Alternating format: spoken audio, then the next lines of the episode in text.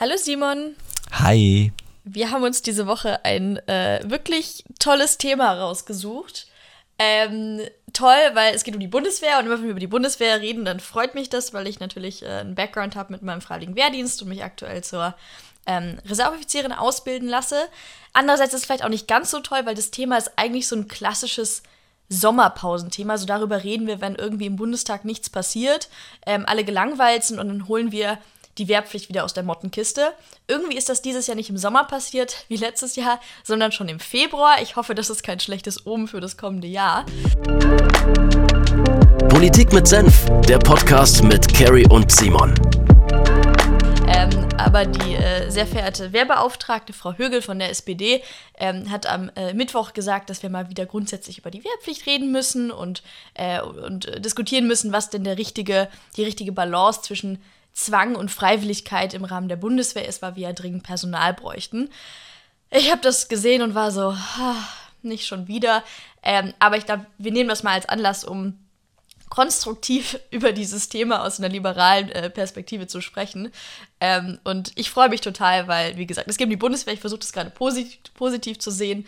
Ähm, und wir machen da einfach eine, ein cooles Gespräch draus, glaube ich. Ja, ich freue mich total, dass wir darüber sprechen. Ähm, das Thema kam ja schon mit dem brutalen Angriffskrieg äh, im vergangenen Jahr wieder auf, äh, mit dem Angriffskrieg auf die Ukraine. Ähm, und ist ja auch so ein klassisches äh, Sommerloch-Thema, wie du gerade schon meintest, wo das eigentlich jedes Jahr immer wieder, sei es vom Bundespräsidenten oder anderen, ähm, aufgebracht wird. Mm, aber wenn man sich mal so ein bisschen das Standing von der Truppe in der Gesellschaft eigentlich anschaut, ähm, habe ich doch manchmal das Gefühl, viel ist gar nicht klar, was sie da leisten und wofür die äh, Bundeswehr eigentlich, äh, welchen Zweck die eigentlich hat, warum wir die überhaupt haben und warum wir eine Berufsarmee da auch äh, brauchen. Ähm, denn für viele ist die Bundeswehr manchmal so ein, ja, ein besseres technisches Hilfswerk irgendwie. In der Flutkatastrophe, beim Impfen, schön, wenn sie hilft, aber äh, erschießen und an die Waffe soll sie bitte nicht. Ähm, und das ist, glaube ich, so ein Verständnisproblem auch, mit dem man mal aufräumen muss, ähm, dass die Bundeswehr ganz kleine Aufgabe hat und das ist die Verteidigung, das ist die Abschreckung ähm, und die Sicherung ähm, ja, äh, unseres Landes. Und darüber, glaube ich, müssen wir, müssen wir sprechen. Und um vielleicht mal auf den Punkt Wehrpflicht, warum gibt es sie heute nicht mehr, äh, zu sprechen zu kommen, so einen kleinen Background zu geben, äh, warum wir whatever machen können nach der Schulzeit, worauf wir ja, lustig sind, sei es nach Australien zu gehen, sei es Studium oder äh, Ausbildung zu machen. Ähm, das liegt daran, dass die Wehrpflicht 2011 nach über 55 Jahren unter dem damaligen Bundesverteidigungsminister Karl Theodor zu Gutenberg ähm, von der CSU ausgesetzt wurde. Ähm, nicht abgeschafft, aber es kam eigentlich eine Abschaffung äh, von Wehr- und Zivildienst äh, ja, gleich. Und ähm, dementsprechend haben wir den heute nicht mehr. Jetzt ist die Debatte wieder da und da eben die Frage auch an dich, Carrie. Wie stehst du zu der Debatte und äh, ja, ähm, gibt es auch Punkte oder Argumente, die vielleicht für eine Wehrpflicht auch in der heutigen Zeit ähm, noch sprechen? Also, ähm, ich möchte jetzt mal anfangen. Ich muss sagen, meine persönliche Erfahrung mit der Bundeswehr war wahnsinnig positiv. So, ich, ich behaupte, dass die, also meine Entscheidung zur Bundeswehr zu gehen, eigentlich eine der besten Entscheidungen meines Lebens war. Also ich fand das total geil. Ich habe da unfassbar viel gelernt. Ich bin da reingegangen als irgendwie 17-jähriges Mädel und ich hab, bin, glaube ich, rausgegangen als zumindest halbe Erwachsene, ähm, weil es einfach eine extrem intensive ähm, Zeit war. So für mich war das super. Jetzt bin ich liberaler und sage, okay, nur weil das für mich super ist, äh, gehe ich nicht davon aus, dass jeder andere das auch total geil findet. Ähm, deswegen, ich glaube, das erste Argument, äh, wenn wir über dieses Thema sprechen, sollte nicht sein, irgendwie, ja, die jungen Menschen sollen mal was für die Gesellschaft tun, da komme ich später nochmal drauf, sondern wo, was, was ist denn der Sinn einer Wehrpflicht eigentlich? Der Sinn einer Wehrpflicht ist, die Verteidigungsfähigkeit unseres Landes sicherzustellen. Nur wenn die Wehrpflicht diesen Effekt hat, dann kannst du es eigentlich verfassungsrechtlich überhaupt begründen, dass du jungen Menschen neun Monate oder ein Jahr oder zwei Jahre ähm, eigentlich ihre, äh, ihrer Lebenszeit wegnimmst. So. Raubst. Wenn mal anschauen, ich was würde denn wirklich sagen raubst. wenn du ähm, wenn du wenn du eine Wehrpflicht anschaust, was würde die verursachen? Also erstmal wäre sie unfassbar teuer. Ähm, also wenn du sagst, du willst einen kompletten Jahrgang junger Menschen ein Jahr lang den gesetzlichen Mindestlohn zahlen, dann kostet der Spaß 13 Milliarden Euro. Okay? So, wir haben gerade ein, ein fantastisches Sondervermögen von 100 Milliarden äh, beschlossen. Das heißt, wir könnten wahrscheinlich so sieben Jahre nur quasi die Gehälter der jungen Menschen zahlen und dann wäre das Sondervermögen weg.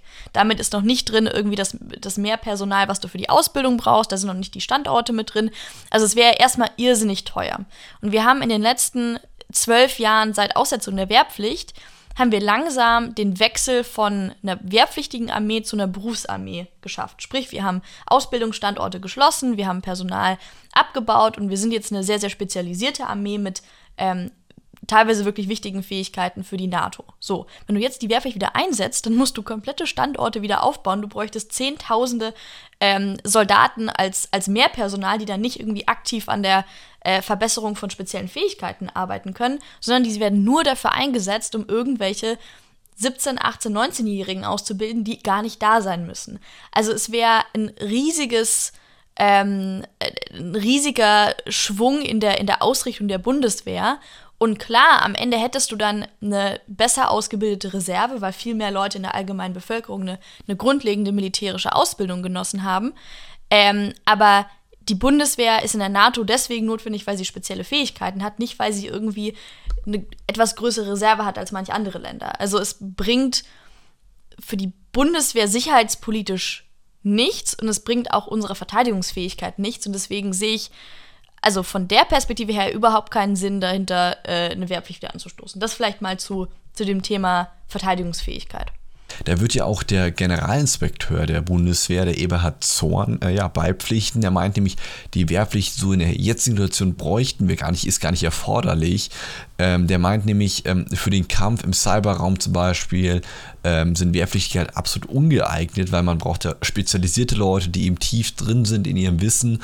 Ähm, und da bringt ja halt keiner was, der neun Monate im Pflichtdienst ist, gerade so mit der Waffe umgehen kann ähm, sondern die Kriegsführung ist heute eine andere, eben gesagt im äh, Cyberraum, im digitalen Raum, ähm, sehr spezialisiert und da brauche ich eben auch ja, Spezialisten und nicht nur äh, Masse. Ähm, und das ist ein Unterschied in der Kriegsführung im Kalten Krieg zum Beispiel. Ja, absolut. Und da, also es ist ganz interessant, weil es gibt, also auch der Marineinspekteur hat sich dazu geäußert und hat äh, eigentlich ähm, sich ein Modell nach, nach norwegischem Vorbild gewünscht. Also da ist auch eine, eine Wehrpflicht von zwei Jahren vorgesehen. Da werden erstmal alle jungen Menschen gemustert, dann schaut man, wie viele man ungefähr braucht. Ähm, also da gibt es auch widersprüchliche Stimmen innerhalb der Bundeswehr.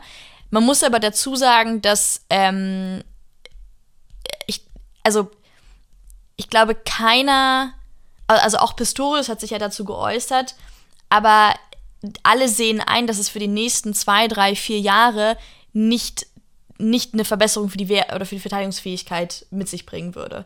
Ähm, also das ist auch nicht das Argument, was im Vordergrund steht, aber was in meinen Augen im Vordergrund stehen müsste, ähm, weil nur so kann man es in meinen Augen verfassungsrechtlich äh, rechtfertigen. Ähm, was ein, ein anderes Pro-Argument ist, was ich aber tatsächlich nochmal nennen will, ist, dass früher hat die Bundeswehr 70 Prozent seiner ähm, Zeitsoldaten oder Berufssoldaten aus Reihen der Wehrpflichten akquiriert. Also es war einfach eine sehr, sehr gute Personalakquise, weil manche junge Menschen, die dort waren, festgestellt haben, ah, okay, das ist ein Berufszweig, das ist ein Karriereweg, den sie sich gut vorstellen können. Und dann sind sie geblieben. Ähm, also in Sachen Personalakquise hatte es tatsächlich seine Vorteile, ähm, weil das ist ein Thema, wo die Bundeswehr einfach heute wahnsinnig kämpft, ähm, qualifizierte Leute zu bekommen, die Lust haben, entweder eine, eine fünf bis zehn oder zwölf Jahre bei der Bundeswehr zu bleiben oder ihr Leben lang. Ähm, also das ist ein Argument, was ich anerkenne, aber ich glaube trotzdem nicht, dass es nur aufgrund dessen gerechtfertigt wäre, eine Wehrpflicht wieder einzuführen. Aber das vielleicht nur zur Vollständigkeit des Diskurses.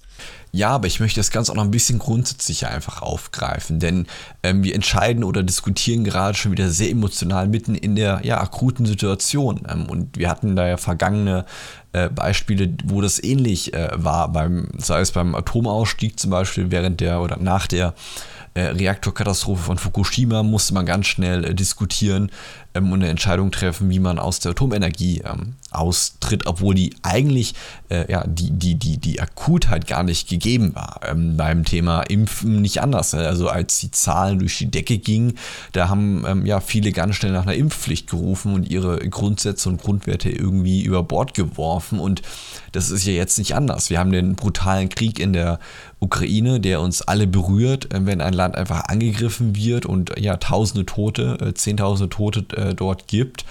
aber ich glaube nicht, dass das die Zeit ist, in der wir einfach akut eine Entscheidung treffen sollten, denn so eine Umstrukturierung von, von der Armee ähm, bedeutet ja auch ein riesiger logistischer Aufwand. Man kann ja nicht innerhalb von zwei, drei, vier Jahren so eine Wehrpflicht etablieren. Das geht ja viel länger. Man muss die Kasernen umbauen, man muss die Ausrüster umbauen und so weiter. Ähm, also das ist ja ein Aufwand dahinter, sowohl logistisch als auch finanziell. Ähm, und das, glaube ich, muss man auch in Betracht ziehen und darf eben nicht in Emotionen heraus äh, eine Entscheidung treffen, nur weil es gerade akut wieder ähm, Thema ist. Ja, genau. Und, und dann schauen wir, was können wir irgendwie schnell machen, aber es, also wir sollten einfach langfristig denken. Und da war das Sondervermögen ein riesiger Schritt. Ähm, da müssen in meinen Augen noch ganz, ganz viele andere Reformen her, gerade im Beschaffungswesen. Da will ich jetzt aber gar nicht zu sehr drauf eingehen, weil das ein anderes Thema ist.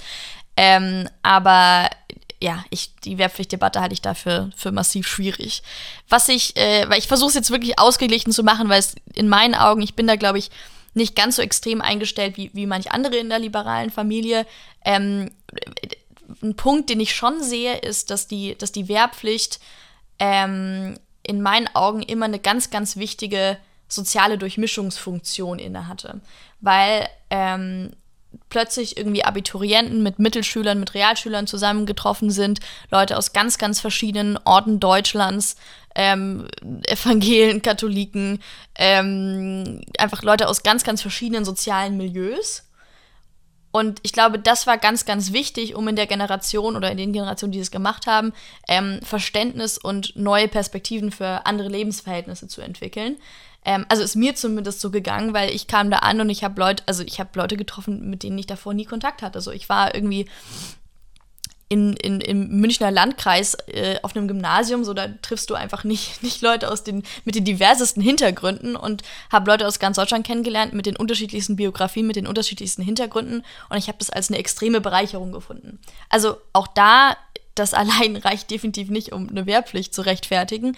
Ähm, aber ich glaube, manchmal fehlt uns diese Durchmischung schon, weil wir uns einfach gerne in unseren eigenen Milieus, in unseren eigenen Bubbles aufhalten und deswegen so das gesellschaftliche Verständnis für unterschiedliche Lebensverhältnisse vielleicht ein bisschen verloren gegangen ist. Ist aber, wie gesagt, nur so meine, meine persönliche Perspektive aus meiner Erfahrung heraus. Hm, bin ich mir gar nicht sicher. Also ich weiß zum einen nicht, ob das ähm, wirklich der Fall ist, wenn ich mir so die Lebensläufe von jungen Menschen anschaue. Und angenommen, es wäre der Fall, weiß ich auch gar nicht, ob es schlecht wäre.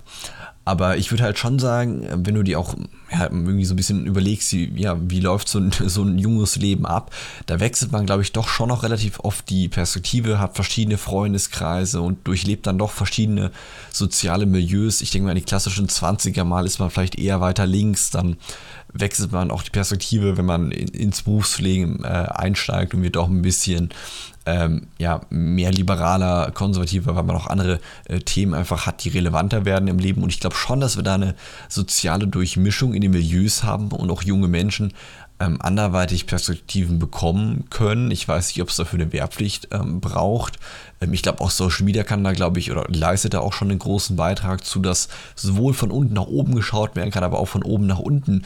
Ähm, ich glaube, die Transparenz ist da schon größer geworden. Man bekommt, glaube ich, schon als junger Mensch Einblicke in verschiedene ähm, Gesellschaftsschichten. Und ich weiß auch nicht, ob es dafür ähm, eine Wehrpflicht braucht. Ich weiß auch nicht, ob ähm, und das würde ich auch verneinen, ähm, dass das der ausreichende Grund ist äh, für eine Wehrpflicht im Sinne von ähm, nur so schaffen wir es, dass junge Menschen auch mal anderes Perspektiven, andere soziale Milieus ähm, kennenlernen und da irgendwie den Kontakt äh, suchen können. Ähm, das ist ja keine ausreichende Begründung äh, für eine Wehrpflicht. Nee, also wie gesagt, da bin ich, ich, ich in, in, der, in der Endabwägung ähm, bin ich auch absolut, äh, bin ich absolut auf deiner Seite, dass es am Ende nicht, nicht rechtfertigbar ist, aus, aus ganz, ganz vielen genannten Gründen. Ähm, aber ja, ich finde es interessant, dass du da eine andere Perspektive drauf hast, was so die, die, durch, äh, die Durchmischung angeht. Weil ich weiß gar nicht, ob ich das unterschreiben würde, dass unsere Generation sich so gerne in andere Lebensverhältnisse, Sichtweisen und Milieus reindenkt. Das ist aber vielleicht, also wie gesagt, nur meine persönliche Erfahrung, weil ich jetzt nach meiner Bundeswehrzeit immer doch recht fest in meinen Bubbles irgendwie hänge, ob das jetzt im Studium ist oder in der Politik. Ähm, und da zehre ich, in, also ich persönlich zehre da immer noch an, aus, von den Erfahrungen, die ich, die ich damals 2019 äh, gemacht habe. Ähm, ich will auf ein Argument noch zu sprechen kommen, ein, äh, auch ein Gegenargument, was mich auch wirklich anfuchst. Ähm, dieses, dieses Thema, ja, die jungen Menschen sollen noch mal was für die Gesellschaft tun. Ähm, die sind doch alle irgendwie total verzogen.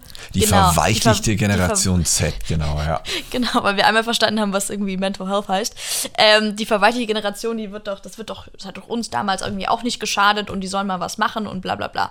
So, und dann denke ich mir, liebe Leute, können wir uns bitte die letzten zwei Jahre anschauen, ähm, wo junge Menschen überproportional eingesteckt haben, äh, solidarisch waren, um äh, andere Teile der Gesellschaft zu schützen, wo Erwerbsbiografien auseinandergerissen wurden, wo Leute irgendwie ähm, zwei Jahre lang alleine äh, zu, vor sich hin studiert haben oder äh, ihren Job verloren haben, wie auch immer, ähm, wo extrem viel von uns abverlangt wurde.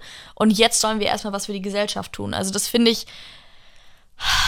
ich, ich finde es massiv schwierig, so zu argumentieren, weil ich behaupte, dass unsere Generation, ähm, unser Engagement für die Gesellschaft mag zwar anders aussehen, als es vor 40, 50 Jahren aussah, ähm, aber trotzdem bin ich der Auffassung, dass wir immens viel als Generation erreicht haben. Also, wie gesagt, ich habe schon angesprochen, äh, die ganze Mental Health-Debatte, die wir angeregt haben, ähm, dass wir einen anderen menschlichen Umgang miteinander pflegen und anregen, ob im Beruf oder in der Politik oder wie auch immer, ähm, dass wir auf gesellschaftliche Krisen, auf Themen wie Klimaschutz und so weiter hinweisen. Also, unser Einsatz sieht anders aus, aber er ist trotzdem da und das so runterzuspielen, finde ich, also, finde ich einfach verletzend, ehrlicherweise.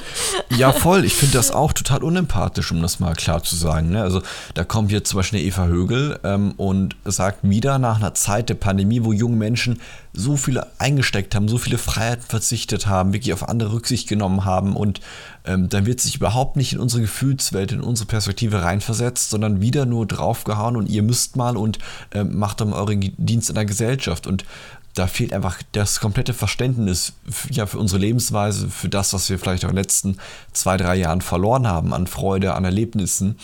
Ähm, und dann kommt man eben mit so einer Dienstpflicht oder Wehrpflicht daher. Ähm, das ist einfach ja, der falsche Zeitpunkt und da fehlt einfach komplett die Perspektive für junge Menschen. Ähm, beim Thema Energiepreispauschale warten wir monatelang, da geht nichts voran, aber da wird eben, eben ja, schnell mal so eine Debatte hervorgeholt. Ja, ja. Und dann würde ich mir einfach wünschen, dann lasst uns doch irgendwie drüber reden, wie können wir denn, also warum, äh, warum entscheiden sich denn immer weniger Menschen äh, oder weniger junge Menschen für einen Freiwilligendienst, egal in welcher Form? Dann schauen wir uns doch die Gründe mal an. Und dann denke ich irgendwie an einen Freund von mir, der, der gerade Bufti ist äh, und im Rettungsdienst, was verdient er? Irgendwie 400, 500 Euro im Monat. Und ich denke mir, okay, der hat das Glück, dass er zu Hause wohnt. Würde er nicht zu Hause wohnen, hätte er ein riesiges Problem, weil er sich nichts leisten könnte. Als ich ähm, FED gemacht habe, habe ich, glaube ich, 700 oder 800 bekommen. To be fair, da war dann äh, Kost und Logis, fantastische Logis in der Kaserne noch dabei. Ähm, aber das sind, also allein der finanzielle Aspekt, das finde ich manchmal einfach eine, eine Dreistigkeit, dass äh, der Dienst in der Gesellschaft uns also offensichtlich finanziell auch nichts wert ist. Da wurde jetzt beim Freiwilligen Wehrdienst zum Glück was gemacht. Also die verdienen mittlerweile 80 Prozent von dem, was ähm, normale Zeitsoldaten verdienen. Also ich glaube so um die 1500 netto plus dann Zuschläge, wenn man befördert wird. Ähm, also da passiert schon langsam was, aber da müsste in meinen Augen noch wesentlich mehr kommen. Ähm, also jede, jede Form von, von, von freiwilliger Motivation und Attraktivität muss ausgeschöpft werden, bevor wir wieder anfangen, über Zwang zu sprechen. Also das sollte eigentlich eine Selbstverständlichkeit sein, aber ist es offensichtlich im deutschen verteidigungspolitischen Diskurs noch nicht. Ja, vor allem haben wir letztlich auch einfach einen Fachkräftemangel und einen Arbeitskräftemangel. Und ähm, die Bundeswehr ist auch nur ein Unternehmen, in Anführungszeichen, das äh, um junge Menschen äh, einfach kämpft und auch im Wettbewerb äh, da teilnimmt. Und man muss sich überlegen, wie attraktiv ist der Arbeitgeber. Wenn das erste ist, und sind wir mal ehrlich, woran denkt man, wenn die, die Bundeswehr denkt, ähm, denke ich da an kaputte Flugzeuge, an kaputte Panzer, an schlecht ausgestattete Soldatinnen und Soldaten. Und ist das das, was einen attraktiven Arbeitgeber ausmacht? Ich würde sagen, nein. In der freien Wirtschaft wird kein Arbeitgeber so von sich äh, hören äh, wollen, äh, dass man das über ihn sagt. Und das ist, glaube ich, schon ein Punkt, wo man äh, ansetzen muss und schauen kann, wie können wir die Bundeswehr zu einer modernen Armee machen, wo man gerne arbeitet. Ähm, dann ist, glaube ich, auch das Verständnis in der Bevölkerung ein anderes. In den USA zum Beispiel hat die äh, US Army ja schon ganz anderes äh, ja, Standing von der, von der, einfach vom, vom, ja, vom Aus, von der Ausstrahlung her. Da spricht man nicht über kaputte Flugzeuge. Ähm, und da wird man auch gesellschaftlich ganz anders anerkannt, wenn man bei der äh, US-Armee war. Heute hat man so ein Stück weit Angst äh, vor Uniform. Und das ist, glaube ich, schon ein Punkt, wo man ähm, angehen äh, sollte. Auch dieses Thema Gewaltverherrlichung, was ja oft von der linken Seite da irgendwie dargestellt wird, die Bundeswehr wird Gewalt verherrlichen, das ist ja Quatsch. Auch in die Rekruten war ja so eine äh, Webserie, die es da gab, ähm, wo ich glaube auch äh, relativ viel Aufmerksamkeit ähm, ja, gezogen hat, ähm, ging es ja auch darum zu zeigen, hey, die Bundeswehr ist vor allem ähm, ja, ein Ort, wo auch junge Menschen zusammenkommen, wo man gemeinsam äh, ja, für die Verteidigung unseres Landes einstehen kann. Ähm, natürlich geht es auch irgendwie um Waffen, aber das ist mehr das Ultima Ratio und es geht da sicherlich nicht um ähm, Krieg und Gewaltverherrlichung. Aber das ist, das ist ein super wichtiges Thema, das du da ansprichst. Äh, übrigens bei die Rekruten, das war ganz lustig, da wurde es ja nicht nur von, von der linken Seite äh, kritisiert, sondern auch von sehr, sehr vielen Soldaten, ähm, die das als nicht ernsthaft genug bewertet haben. Ähm, aber ich glaube, dieses, dieses Thema gesellschaftlicher Respekt, Anerkennung für den, für den Berufsstand, das ist total wichtig, weil ähm, wenn du mal die amerikanische Armee vergleichst mit der deutschen, da ist jetzt, also ich, ich kenne mich nicht wahnsinnig gut aus mit den Gehältern in den USA oder in der amerikanischen Armee, aber so dolle sind die auch nicht. Also da ist jetzt der finanzielle Aspekt kein, nicht unbedingt ein Anreiz zur Armee zu gehen, auch wenn du da irgendwie krankenversichert bist und im Zweifel studieren kannst, ähm, ohne Schulden aufzunehmen. Ähm, aber da wirst du als Soldat einfach komplett und als Veteran komplett anders behandelt als in Deutschland. Ähm, und ich, da ist so das, das Thema Öffentlichkeitsarbeit in meinen Augen super wichtig, um zu zeigen, dass Soldaten einfach ganz normale Menschen sind, äh, Mitbürgerinnen und Mitbürger, also wie gesagt, Thema Staatsbürger in Uniform, ähm, dass dieser Beruf ein menschlicheres Antlitz bekommt, als es aktuell hat, ähm, weil die Bundeswehr einfach lange, ich glaube, gesellschaftlich totgeschwiegen wurde ähm, und deswegen fand ich auch die Maßnahme äh, Bahnfahren in Uniform ehrlicherweise einer der genialsten Schachzüge der Verteidigungspolitik der letzten Jahre, weil sie dafür gesorgt hat, dass Soldaten in der Gesellschaft sichtbar geworden sind. So, das, wie gesagt, da, auch beim Thema Wehrpflicht, so, die Wehrpflicht hat auch dafür gesorgt, dass die Bundeswehr sichtbar war in der Gesellschaft, weil jeder hatte irgendwie einen Sohn, einen Bruder oder einen Vater, der Wehrpflichtiger war. Ähm, und dadurch sind jetzt Uniformen wieder so ein bisschen in, in den Alltag gekommen und sind nichts Abschreckendes und nichts Furchterregendes mehr, sondern gehören einfach ganz normal dazu. Und ähm, ja, also ich glaube, die Bundeswehr ist da auf einem guten Weg, äh, präsenter zu werden und, und äh, eine gute Kampagne zu fahren, weil am Ende ist das einfach der, der entscheidende Faktor, dass äh, gute Leute sich dafür entscheiden, sich zu bewerben und langfristig in der Bundeswehr zu bleiben. Ähm, weil ich behaupte mal, so, so unattraktiv ist die Bundeswehr nicht als Arbeitgeber. Also du hast äh, bei, in, in vielen, du hast im Zweifel flexible Arbeitszeiten, du hast ähm, einen sicheren Job, du hast äh, super Weiterbildungsmöglichkeiten. Also an sich sind da schon viele guten, guten Weichen. Sie müssen nur äh, nach außen auch kommuniziert werden. Ähm, und da würde ich mir wünschen, dass wir uns darauf fokussieren in der gesellschaftlichen Debatte und nicht wieder äh, junge Menschen sollen mal bitte was tun, weil die alle nur zu Hause sitzen und TikTok schauen, weil das anscheinend die ähm, Wahrnehmung unserer Generation ist, was ich sehr, sehr schade finde. Um den Punkt vielleicht ein bisschen zusammenzufassen, habe ich ein Zitat mitgebracht vom äh, Marc Felix Serrao. Ähm, das ist der Chefredakteur der Neuen Zürcher Zeitung in Deutschland. Der hat geschrieben in, in einem Kommentar, eine Gesellschaft, die wehrfähig sein will, kann den Soldatenberuf nicht als etwas behandeln, was allenfalls geduldet wird. Also er beschreibt auch eben, wie du gerade meinst, diese Angst vor der Uniform und die Angst äh, vor dem äh, Soldatenberuf, dieses Totschweigen und gar nicht in den Mittelpunkt stellen. Aber das ist genau das, was wir machen müssen, dass die Bundeswehr wahrgenommen wird, attraktiv ist, die Bundeswehr und die Aufgaben der Verteidigung in den Mittelpunkt zu stellen, dass jeder in diesem Land weiß, wofür die Bundeswehr da ist und was sie tagtäglich die Truppe da eigentlich leistet. Ja absolut. Also ich, ich glaube, da können wir uns durch, durch andere Nationen inspirieren lassen. Ich weiß nicht, ob USA, ob ich da USA als Vorbild nehmen würde, weil das teilweise auch ein bisschen ausartet. Also wenn du dir irgendwie so die Werbungen für äh, das Marine Corps anschaust, denkst du auch so, okay, man weiß jetzt nicht, ob das irgendwie ein, ein Call of Duty Werbespot ist oder ein Werbespot für die Armee. Finde ich dann teilweise auch äh, zu verherrlichend und, und, und nicht angebracht für die Ernsthaftigkeit dieser Tätigkeit. Ähm, aber gerade wenn man irgendwie die skandinavischen Länder schaut oder ähm, von mir aus auch in die Schweiz oder nach Österreich, da ist teilweise ein, ein, ein gesünderes Verhältnis zwischen Gesellschaft und Bundeswehr vorhanden. Und ähm, ja, ich bin da wie immer zutiefst optimistisch, dass wir das hinbekommen. du kennst mich ja. Äh, anders kann ich gar nicht. Aber ja, jetzt habe ich noch eine, eine, eine, eine Quizfrage für dich zum Ende, Simon. Glaubst du, die Wehrpflichtdebatte wird in der Sommerpause nochmal kommen, nachdem wir sie heute schon wieder hatten? Ja, natürlich. da bin ich mir ähm, absolut sicher. Es wird am Tag, nachdem der Bundestag in die Sommerpause geht, werden wir auf den Titelseiten wieder das Thema Wehrpflicht haben. Aber äh, wir sind jetzt vorbereitet. Ihr habt jetzt alle die Pro- und äh, Kontra-Argumente äh, heute mal gehört, so ein bisschen. Ähm, an der Stelle vielleicht auch so ein ganz kleiner Werbeblock für die Bundeswehr unbezahlt. Ähm, schaut gerne mal nach, ähm, ob da was für euch dabei ist. Die Bundeswehr macht ja eigentlich auch noch mehr wie nur den Dienst an der Waffe. Das vergessen ja auch viele. Da gehört ja auch noch Medizin dazu, da gehört auch noch äh, Verwaltung mit dazu. Also die Bundeswehr ist ja viel vielfältiger, wie man eigentlich immer ähm, meinen möchte im ersten Moment. Ähm, ja, liebe Carrie, vielen Dank für das Gespräch. Ist super spannendes Thema. Ähm, hat mir riesen Spaß gemacht heute und ähm, dann wünsche ich dir und euch zwei erfolgreiche Wochen. Bis dahin, macht's gut. Bis bald. Ciao, ciao. Politik mit Senf, der Podcast mit Carrie und Simon. Alle zwei Wochen neu. Hast du Themen, die dich bewegen? Schreib den beiden auf Social Media